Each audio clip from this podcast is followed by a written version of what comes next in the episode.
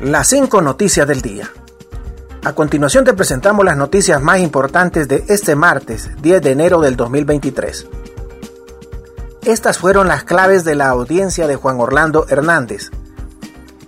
El expresidente de la República, Juan Orlando Hernández, compareció hoy en audiencia ante el juez Kevin Castell en Estados Unidos, fijando su próxima audiencia para el próximo 24 de abril hasta el 18 de septiembre. Por su parte, los representantes legales del exmandatario presentaron una moción para separar el juicio de Juan Carlos el Tigre Bonía. Asimismo, su defensor Raymond Colón mencionó que el gobierno de Honduras está obstaculizando el caso. El gobierno de Honduras ha estado poniendo trabas a nuestra defensa. ¿Qué agencia estadounidense está influyendo en la relación Agencia Central de Inteligencia o la Administración Control de Drogas? Esta persona estaba muy dispuesta a ser entrevistada por mí, pero ahora la familia dijo que solo con orden de un juez, declaró Colón. Juicios de Juan Orlando Hernández y del Tigre Bonía se aplazan para el mismo día. El juez Kevin Castell aplazó este martes el juicio del expresidente Juan Orlando Hernández para el 18 de septiembre, el mismo día del juicio de Juan Carlos el Tigre Bonía, exdirector de la Policía Nacional de Honduras. Voy a aplazar el juicio del 24 de abril al 18 de septiembre.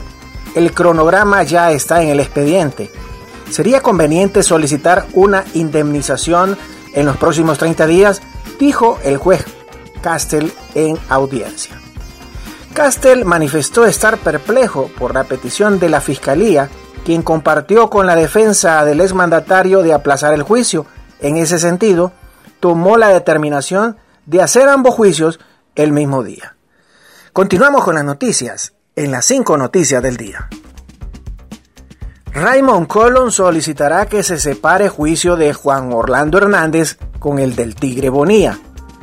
El abogado Raymond Colon, apoderado legal del expresidente Juan Orlando Hernández, dijo que hoy solicitará que se separe el juicio de su representado con el del exdirector de la Policía Nacional Juan Carlos el Tigre Bonía. El, jueves, el juez Kevin Castell decidió este martes programar el inicio del juicio del ex gobernante para el próximo 18 de septiembre, el mismo día que comenzará el juicio contra el ex jefe policial el Tigre Bonía.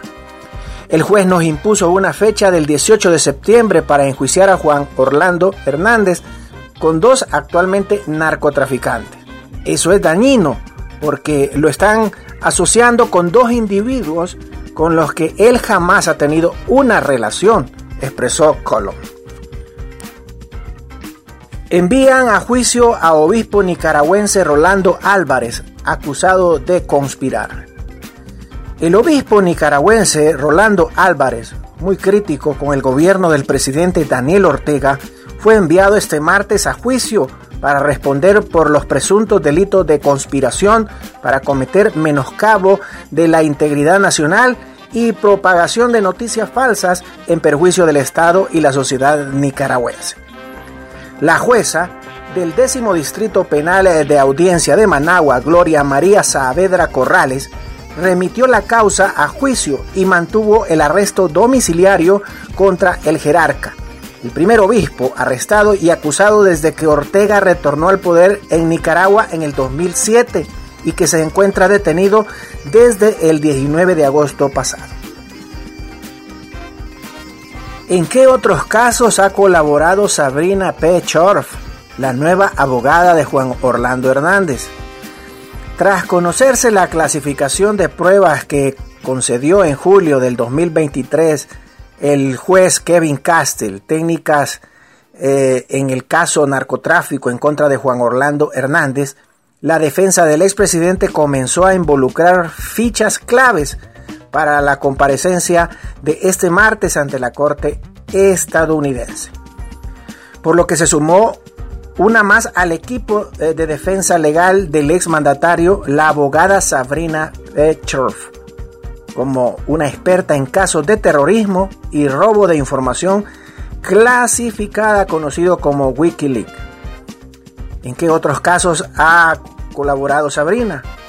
fue parte de la defensa de Joshua, un ex ingeniero de software que trabajó para la Agencia Central de Inteligencia CIA hasta el 2016 y fue condenado por robar información clasificada. El informático de 33 años fue declarado culpable en julio del 2022 por ocho cargos de espionaje y uno de obstrucción por el Tribunal Federal de Manhattan. Gracias por tu atención. Las cinco noticias del día te invita a estar atento a su próximo boletín informativo.